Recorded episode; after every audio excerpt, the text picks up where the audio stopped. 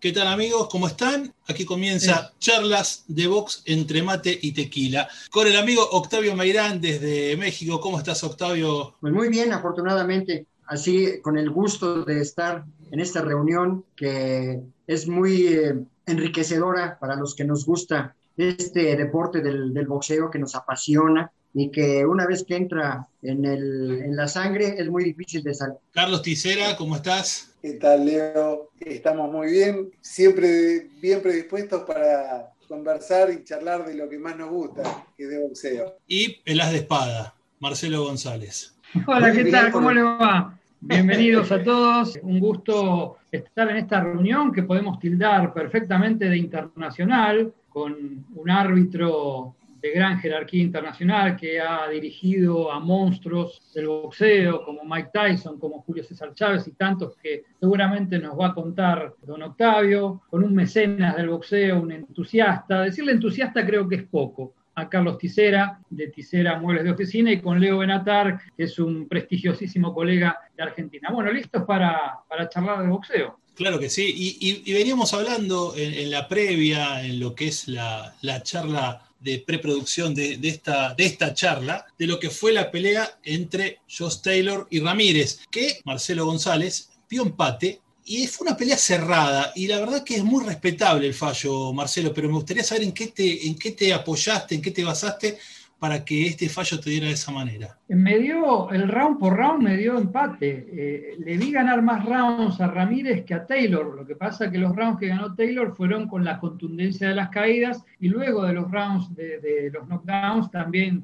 se llevó un par de vueltas con gran solvencia. Pero yo lo que quiero hablar, más que de la pelea, por supuesto nos vamos a ocupar, es de, de las tarjetas. Yo les decía en la preproducción que aprendí con muchísimos años a no tildar de robos a, ciertos fallos cuando hay peleas de rounds muy cerrados. Porque yo siempre doy el ejemplo en charlas privadas. Vamos a poner que tenemos una tarjeta de 114 a 114, 6 rounds para cada uno. Ya, dos rounds vistos distintos en una pelea muy pareja, ya daría un guarismo de 116-112. Cuando al aficionado al boxeo le dicen cuatro puntos, ya eso es una barbaridad, cuatro puntos, tanta ventaja, y no lo es. Por eso yo creo que es inapelable, eh, es indiscutible la victoria de Josh Taylor en el margen, para mí, que dieron los jueces, y si hasta daban un 116-112, que en este caso fueron más puntos los que se repartieron por las caídas, este, estaba bien. Es inadmisible para mí una tarjeta como la de CJ Ross, que favoreció a Canelo con Mayweather, dándole empate cuando Mayweather le había dado una lección de boxeo. Me parece que eh, en una pelea como esta, yo me río cuando en redes sociales a mí me despedazaron por haber dado empate, porque el aficionado al boxeo es así. Y hay muchos que dicen, eh, para mí ganó por tres o cuatro puntos. Y esa opinión lo descalifica al que la da. ¿Por qué? Tres o cuatro puntos. ¿Qué es tres o cuatro puntos? Ya me estás mostrando que no llevaste una tarjeta. ¿Es tres o es cuatro? Por lo que percibo que hay un clara, una clara confusión que hablan de uno o dos rounds, lo mezclan con uno o dos puntos, que dos puntos claramente estamos hablando de que puede ser el fallo una, una diferencia de un round. Entonces hablan de 3-4 puntos cuando por ahí quisieron decir 3-4 rounds. Se, se, opina sin criterio. Para tener un criterio hay que llevar una tarjeta bien llevada, round a round. Después se puede dar un explicativo, o sea, se puede dar un basamento del por qué vos llegaste a tu 113. En yo la vi 115-111. Que creo que quedó el vicio en los aficionados al boxeo a cómo se puntuaba años atrás Quiero dar el ejemplo de la pelea de 1966 entre Oscar Ringo Bonavena y Joe Frazier. La pelea la ganó Frazier porque ganó más rounds que Bonavena. Y eso es hasta discutible, pero la ganó porque ganó más rounds. Antes se puntuaba por round ganado, pero si le daban a Bonavena el segundo round 17, como hoy correspondía, porque lo tiró dos veces a Frazier, la pelea la ganaba Ringo. Esa es la diferencia entre el round y los rounds que uno gana por, por contundencia, por caída, por paliza, por lo que fuere. Por eso me parece que quedó el vicio de, de, de, aquellas épocas. Y también está el vicio de ver al boxeador que tira al otro dos veces, como en este caso, que ya tiene la pelea en el bolsillo. Hay una pelea ejemplo que ojalá algunos aficionados, si ustedes la puedan ver, que es la de Vladimir Klitschko con Samuel Peter. Peter lo tiró dos veces a Klitschko, pero el resto de los rounds Klitschko le dio una lección de boxeo y ganó Klitschko. Y muchos discutían la victoria de Klitschko porque Peter lo había tirado dos veces. Ese es el ejemplo que quiero dar acerca de lo que fue, eh, salvando las distancias, con esas peleas históricas, la pelea de Ramírez con Taylor me quedo, Marcelo, con lo que decís vos, y es verdad que muchas veces los aficionados se quedan con las caídas y dicen que cuando hay caída ya está, la pelea eh, eh, la ganó el que, el que arrojó al rival al piso, y no siempre es así. Y en este caso del, del, fin de semana, la pelea fue mucho más pareja de lo que parecía.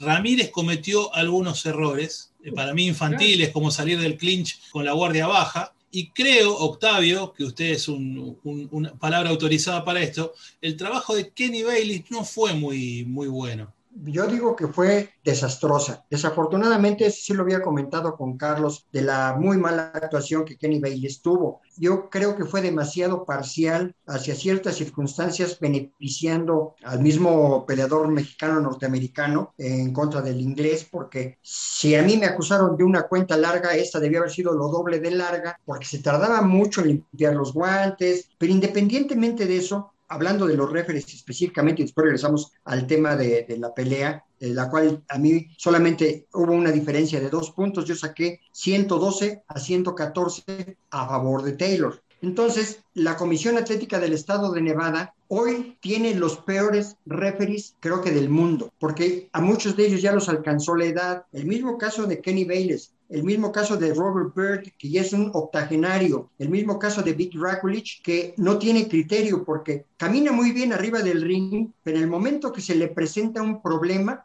ya no sabe qué hacer. Y eso es eh, facultad de la falta de preparación y de la falta de criterio que aunque tengan experiencias continuas, a lo mejor, bueno, ahora con la pandemia se suspendió, pero prácticamente los referees del estado de Nevada eh, tienen peleas semanalmente de diferentes campeonatos, pero nunca han aprendido, hacen lo que se les pega la gana. Yo no sé si conozcan o no conozcan el reglamento, pero lo aplican a su libre albedrío y con la tristeza de ver peleas que han echado a perder. La de Taylor y este Ramírez no es una excepción. Si Kenny Bayless hubiera hecho su trabajo llamando la atención y hasta restando puntos por los fouls. ¿Qué pasa con los referees que están trabajando a tres, cuatro pasos o más de donde se está dando la acción? El momento que hay una caída, llegan corriendo agarran al peleador por la espalda para llevarlo a la esquina, en vez de estar ubicados cuando hay un cambio de golpes para intervenir. Volviendo un poco a la pelea, Octavio, y yo te quiero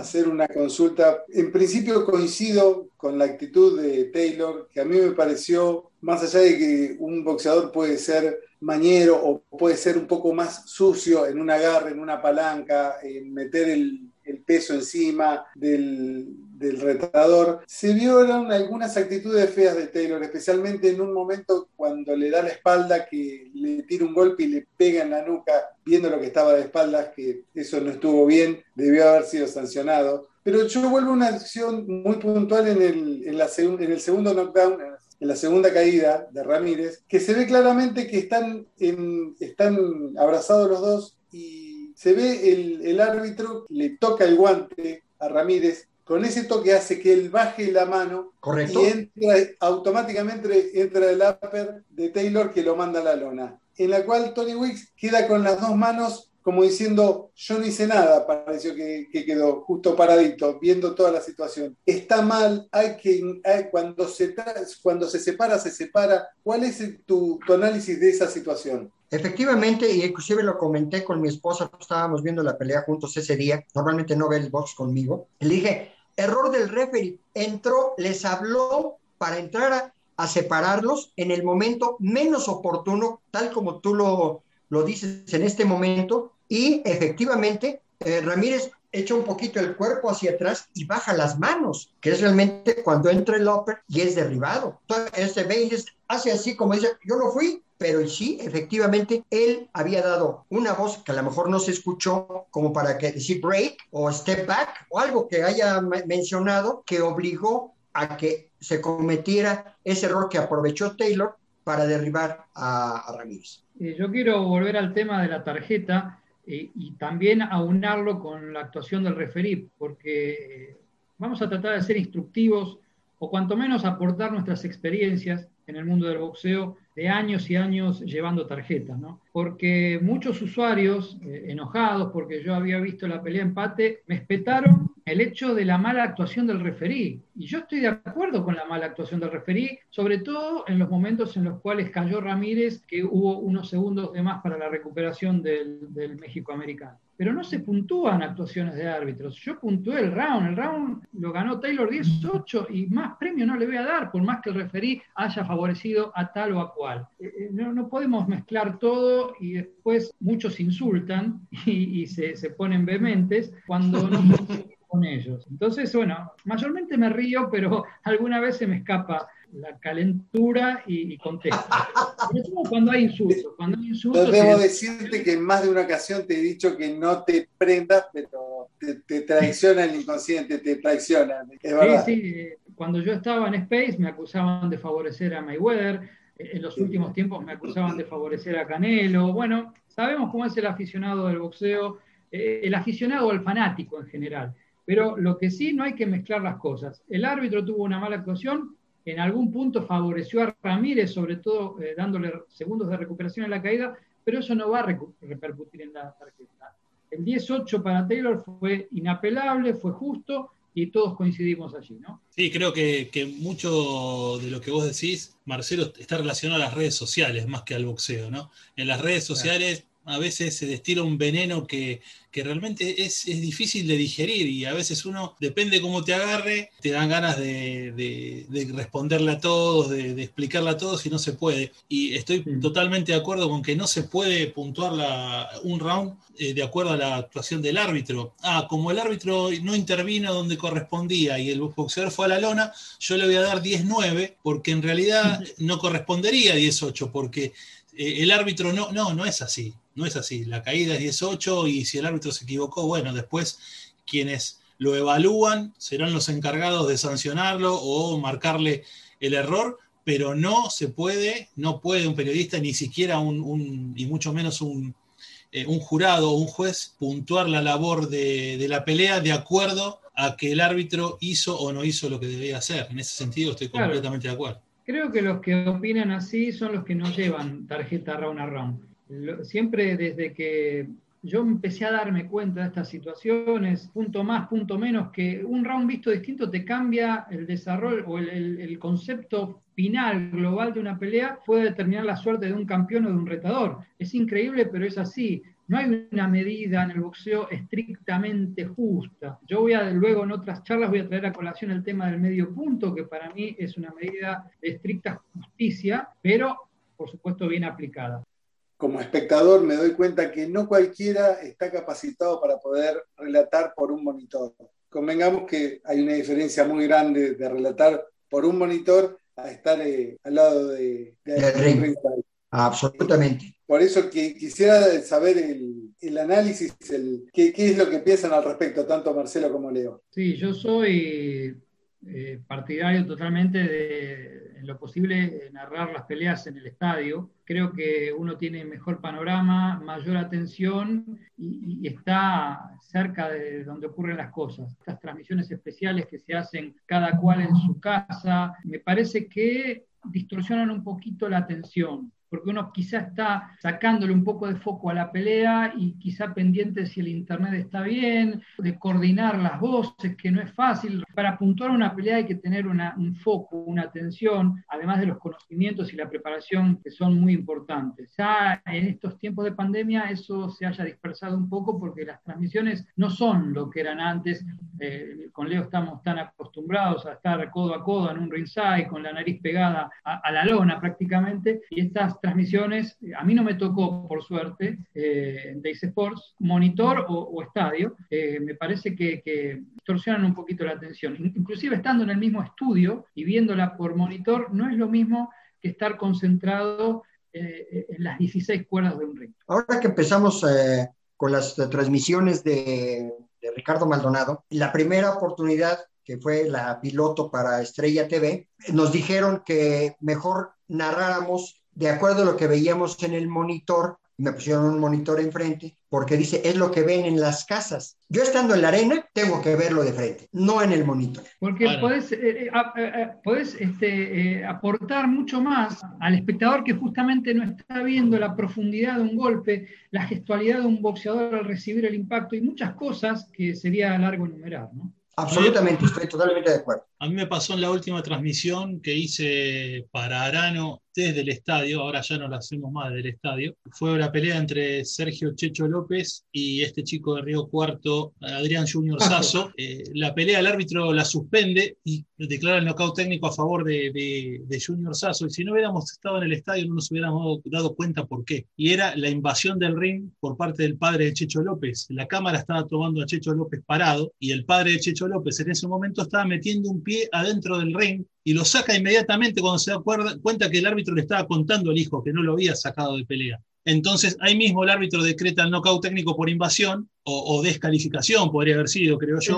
Debió haber sido descalificación. Debió haber sido descalificación. El, reglamento dice que si alguien invade el ring es descalificación. Por su, claro, pero si no estaba en el estadio no me hubiera dado cuenta de eso. Entonces hay muchos detalles, como marcaba Marcelo, que uno si no está en el lugar de los hechos no ve. De hecho, la cara de los boxeadores, lo que dice el rincón, la preocupación, los gestos del árbitro. Entonces es muy difícil poder desde un monitor poder ver detalles que en realidad se pueden ver desde, desde el ringside. Esto históricamente fue así, por, por, algo las transmisiones se hacían desde el estadio y no desde la casa o desde, desde un monitor. Eh, sería todo mucho más, mucho más fácil, mucho más sencillo, menos gastos. El detalle que uno logra estando al borde de ring es imposible obtenerlo de otra manera. Y también el, feedback entre comentarista y relator, el estar codo a codo, tiene otro tipo de sabor. Eh, uno puede recibir algún tipo de comentario del comentarista o del relator que le dice, mirá, fíjate tal cosa, está pasando esto, que uno quizás no lo... Un toque de codo.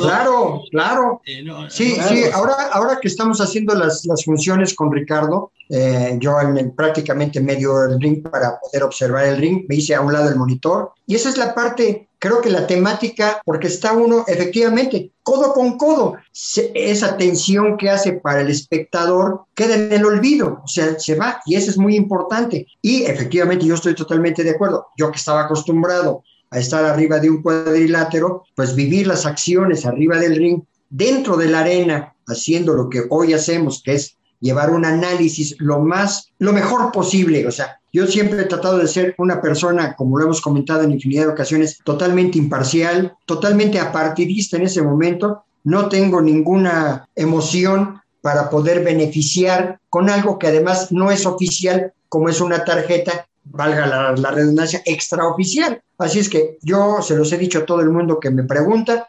oye, esto, yo, lo que vieron mis, mis ojos fue lo que apunté en mi tarjeta y lo que dije al aire. Marcelo, antes que me olvide, vos mencionaste en un momento el tema del medio punto. Eh, hace poco hice un curso del Consejo Mundial de Boxeo y ellos siguen recomendando el round empate, el round 10 por 10. ¿Lo recomiendan? Sí. Porque realmente a veces lo desalientan, eh, porque siempre justifican el hecho de que alguien, aunque sea mínimamente, hizo algo mejor que el otro para ganar el round. Y ahí es donde se pierde quizá la equivalencia entre ciertos rounds y otros, porque no es lo mismo un 10-9 habiendo lanzado un jab que un 10-9 habiendo dado casi una paliza al oponente. No hay una, por eso el medio punto ahí creo que bien aplicado es lo más correcto, pero obviamente esa es mi opinión, no la comparten mucho, justificando su opinión en que de esta manera no nos estaríamos, hablo del boxeo argentino, ayornando a lo que pasa en el resto del mundo. Aquí, eh, mi punto de vista al respecto, más bien dicho, no mi punto de vista, sino haciendo eco a lo que estoy escuchando en este momento, en, todavía en vida de, José Sulaimán, él recomendaba que no hubiera round de empate. Y así lo dijo claramente. Ahora con Mauricio está alentando a que sí hay round, de empate. Cambió totalmente la, imagen, la visión entre padre e hijo. En, en voz de Eduardo Camarena, él siempre lo ha mencionado de la siguiente manera. Si hay peleas que terminan empatados, ¿por qué no haber rounds de empate? Uno se ve, eh, a ver, cuando van los récords y va la década del 70, de los 80, y ve la cantidad de empates que había en los combates, que después se fue perdiendo totalmente, bueno, ahí estaba aceptado el 10-10. Después es como que pasó a ser un tema, yo diría hasta un tema, por llamarlo medio tabú, como que no se podía fallar más 10-10. Es eh, que desde el 91 acá en Argentina se prohibió el 10-10 y por eso se instauró el medio punto. 2001, 2001, quiero decir. 2001. Yo me refiero a la En Argentina había muchos abusos del 10-10. Yo he llegado a ver peleas en el Luna Par de fallos 60-60. Me acuerdo de una pelea de, Ramón Balbino Soria con José Mario López en Mendoza, un juez dio 100 a 99, 9 rounds empate y uno ganado por Soria, que fue el que ganó. Pero por eso, ese abuso lo, evitó el medio punto. No va a haber nunca un método de estricta justicia con la puntuación de una pelea. Hay criterios, hay, distintos puntos de vista, hay apreciaciones muy finas, y, alguna vez la AIBA lo intentó con la computadora, que a fin de cuentas la manipulan seres humanos, y no funcionó. Se volvió al, viejo sistema con sus bemoles, porque AIBA tiene un criterio de, fallos de peleas que son realmente muy risueños en algunos casos. Pero de esta manera, quizá espacios como los que tenemos hoy nosotros no existirían porque eh, si habría una estricta justicia en los fallos, este, qué sé yo, poner algún, ¿cómo decirle? No, es imposible.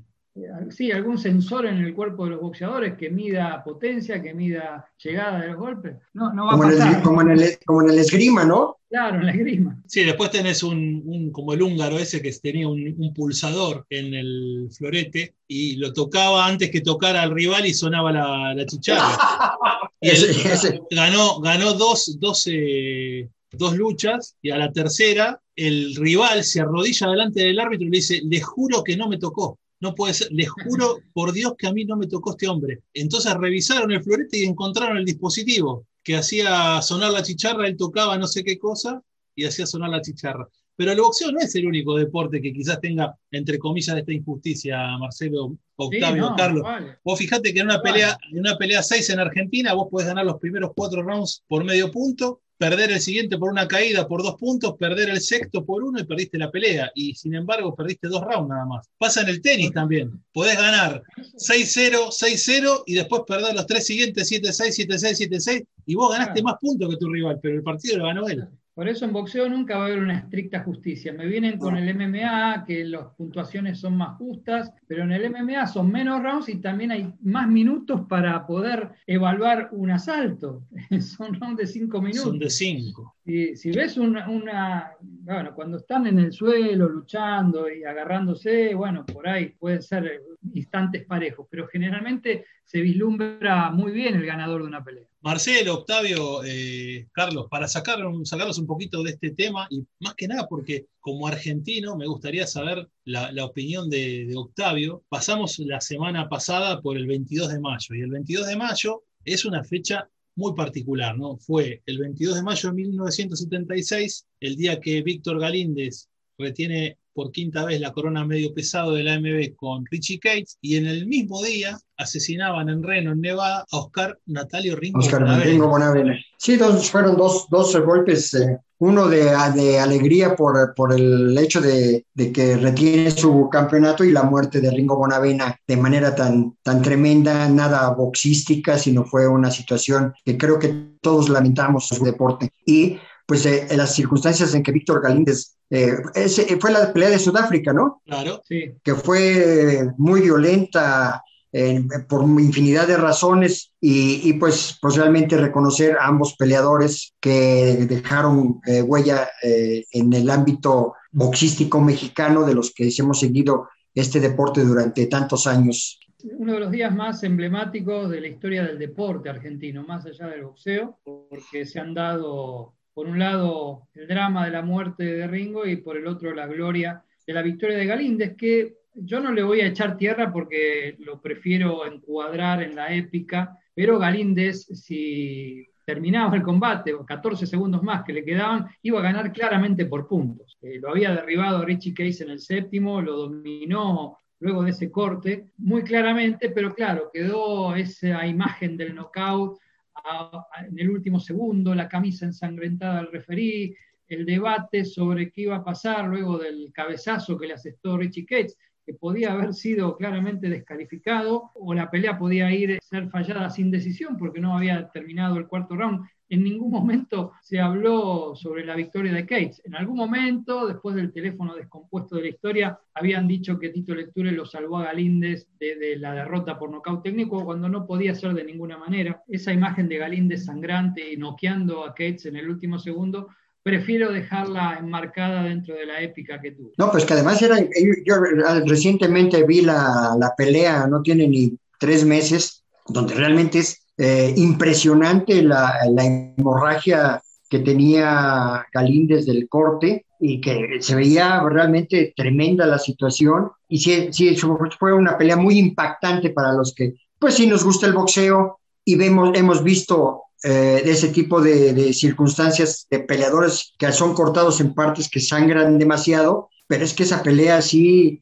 era punto y aparte, era muy impresionante la situación que se veía arriba del cuadrilátero eh, en la forma en cómo estaba sangrando Galíndez. Fue más hazañosa la victoria de Locomotora Castro ante John David Jackson en Monterrey, ahí en Nuevo León, México, Octavio, que, la de Galíndez. Pero claro, bueno, Galíndez eh, sangró desde el tercer round y a Roña lo castigaron durante nueve asaltos seguidos hasta que metió esa mano salvadora. ¿no?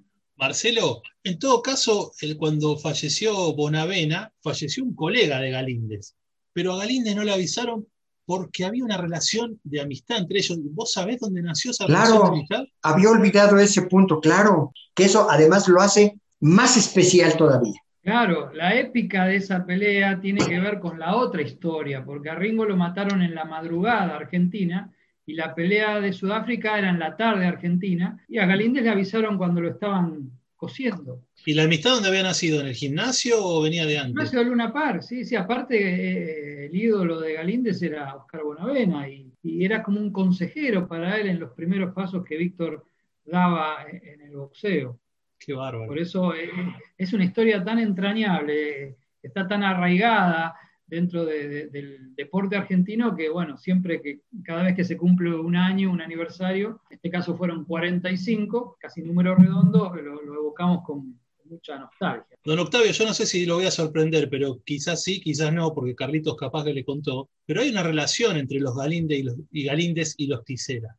Ah, algo me contaste, ¿no, Carlos? Yo lo que puedo acotar simplemente es que la relación tiene que viene de los comienzos, inclusive de antes de que fuera boxeador, este Víctor, porque eran del mismo pueblo que mi papá y Víctor era un poco menor que él y lo conocía de cuando mi papá trabajaba en una tienda de ropa y Víctor se dedicaba a lustrar botas en la puerta. Y de hecho mi papá lo ayudaba en más de alguna ocasión a haberlo metido en el probador de la tienda para que se pusiera alguna prenda sobre otra para poder llevársela. Inclusive algo que mucha gente no sabe, que Víctor inicialmente no iba a ser boxeador, él quería ser ciclista, de hecho salía a entrenar en la ruta ahí en las cercanías de Luján, después terminó este, acercándose al gimnasio y y después la historia es conocida. Pero mi papá lo conoce desde, desde los orígenes, tanto a él como, bueno, a los hermanos y,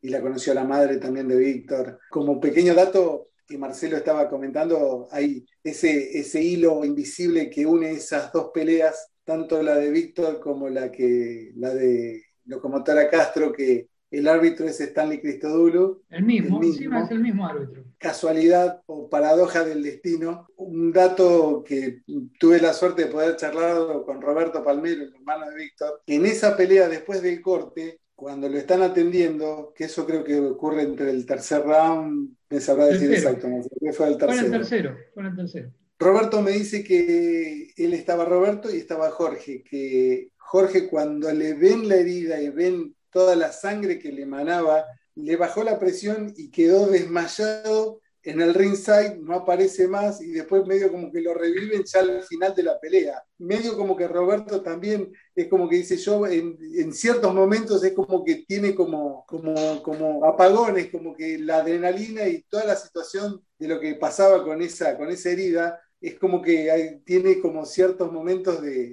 que no se acuerda qué es lo que pasó. Pero, Carlos, eh, el médico del equipo, el legendario doctor Roberto Paladino, se fue, se fue, se fue del ring traicionado por los nervios, se, fue al camarín porque no quería ver eso. Y Tito Lectures hizo cargo de la situación y él fue el que curó la herida de Galíndez, o por lo menos eh, no permitió que se agrandase. Más allá de la gran actuación que tuvo Galíndez, que le dio una paliza a Richie Cates hasta terminar noqueándolo a, segundo final, ¿no? Las historias que se tejen alrededor de, un ring son eh, muy curiosas porque dentro de las cosas que yo recuerdo, por ejemplo, que creo que nunca salieron a la luz, la pelea de Azuma Nelson contra donde noquea a Wilfredo Gómez, al hijo de Tom King, a Carl King, le dan un balazo de, en, en pleno estadio, le dan un balazo en una pierna, los puertorriqueños. Son bravos los puertorriqueños. Que, que, yo recuerde, jamás se mencionó en ningún periódico porque se oyó el, disparo y eh, inclusive la policía eh, a la hora que yo bajé del ring, pues, pues que había perdido Wilfredo, yo no tuve ningún problema. Luego, luego los, los, guardaespaldas eh, se acercaron a mí y me protegieron. O sea, no, no hubo hacia mi, hacia mi persona ninguna situación que yo pueda decir, es que vi en peligro mi vida, como fue en Corea en la, con los, con los sudcoreanos. Una, una, de las, preguntas que me dice Marcelo siempre fue, ¿por qué en Sudáfrica iba a defender los títulos Galíndez? ¿Qué fue lo que lo llevó? ¿Qué promotor? Porque no hizo una, sino hizo varias ahí. Sí, pues Galíndez este, había ido primero a pelear con Cosi Smith, que era un, sudafricano de cierto nombre allí, eh, y quedó muy bien, eh, y lo ungieron como, como local. Eh, además de la relación que tenía Tito con, el promotor, que ahora se me escapa el nombre. Pero por eso, por eso este, se hicieron allí, hizo varias peleas Víctor. Las dos con Cosi Smith, hubo otra más. Y con Pierre Fury. Con Pierre Fury, con Pierre Fury. Y, después lo que todos olvidamos es que hubo una revancha con Richie Cates, se hizo en Italia y fue un bodrio insufrible. Fueron 15 rounds de, amarres, de cabezazo, de codazo, de, una pelea que ganó Galíndez ahí por el canto de una uña pero claro, quedó totalmente eclipsada por la primera. Qué campeón Galíndez, ¿no? Además, un tipo sumamente fuerte y con una, con una característica en lo personal que era impresionante, porque yo, yo no, no, no, lo conocí más que en el aspecto boxístico, pero tenía una cara fiera. Galíndez fue olímpico en el año 1968 en México y me contaba uno de sus formadores, el viejo Horacio García, que cuando fue a matar, Galíndez, ¿saben cuántas peleas tenía ganadas por nocaut? Cero, ninguna. mira. ¿Cómo? Qué buen detalle. Sí, sí, sí. Llegó a olímpico y, sin haber ganado una sola pelea antes del límite. Y bueno, como profesional fue lo que fue. Pero ya se, se veía su calidad como boxeador amateur no cualquiera es olímpico, ¿no? Y, recién hablaba Octavio, y quiero instalar este tema, no sé si me permitís, Leo, chicos. Sí, sí, claro. Porque habló de aguas calientes recién y, de boxeo olímpico. El 11 de junio se va a realizar una singular velada. Correcto, sí. Tierra hidrocálida entre el equipo olímpico cubano contra eh, ocho boxeadores profesionales mexicanos. Sí, sí. Avalada por la comisión de, allí, de, la región, eh, hidrocálida, y, los boxeadores mexicanos no son mancos. Va a pelear el ex campeón mundial Miguel Títere Vázquez, que va a enfrentar a Andy Cruz, un olímpico, ex campeón mundial amateur. Estará el Porky Medina. Es una linda velada, curiosa, ¿no? Curiosísima. Ocho peleas a seis rounds. Víctor Silva lo, lo estuvieron anunciando ahora en la función que tuvieron el sábado pasado y estaban haciendo precisamente mención al respecto de ese dual meet que van a tener cubanos con, con mexicanos, ex campeón, eh, bueno, peleadores eh, profesionales. siempre siempre es atractivo de ver, ¿no? Una pelea entre un profesional y un amateur.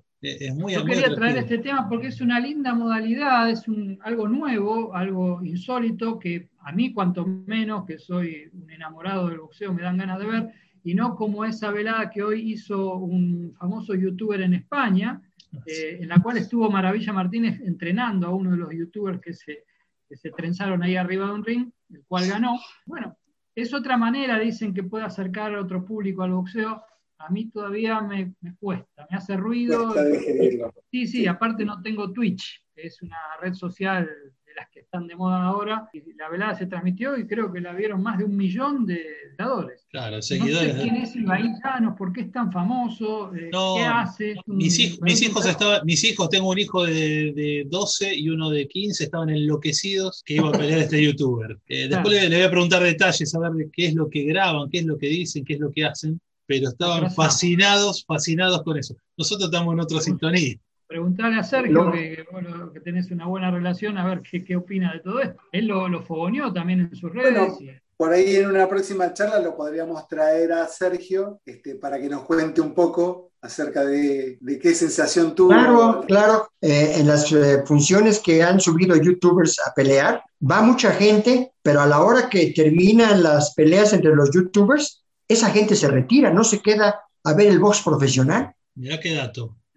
Eso lo, mencionaron, en la, no sé si en la primera o segunda pelea que transmitió ESPN, Chava Rodríguez o alguno de los, eh, no, alguien, alguien hizo el comentario. Ahora van de fondo, ahora van de fondo, quizá para retener a la, audiencia. Es probable.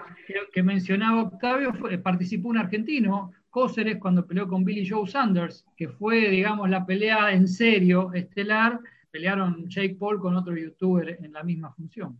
Así es. Y ahora Mayweather se prendió en esa porque en junio va a enfrentar en exhibición a ese Jake Paul, que es un famoso youtuber, con varias peleas importantes eh, como, como respaldo. Señores, un placer hablar con ustedes. ¿eh? Igualmente. Regresamos. Será hasta un próximo encuentro. Abrazo grande para abrazo. todos. Chao, chao.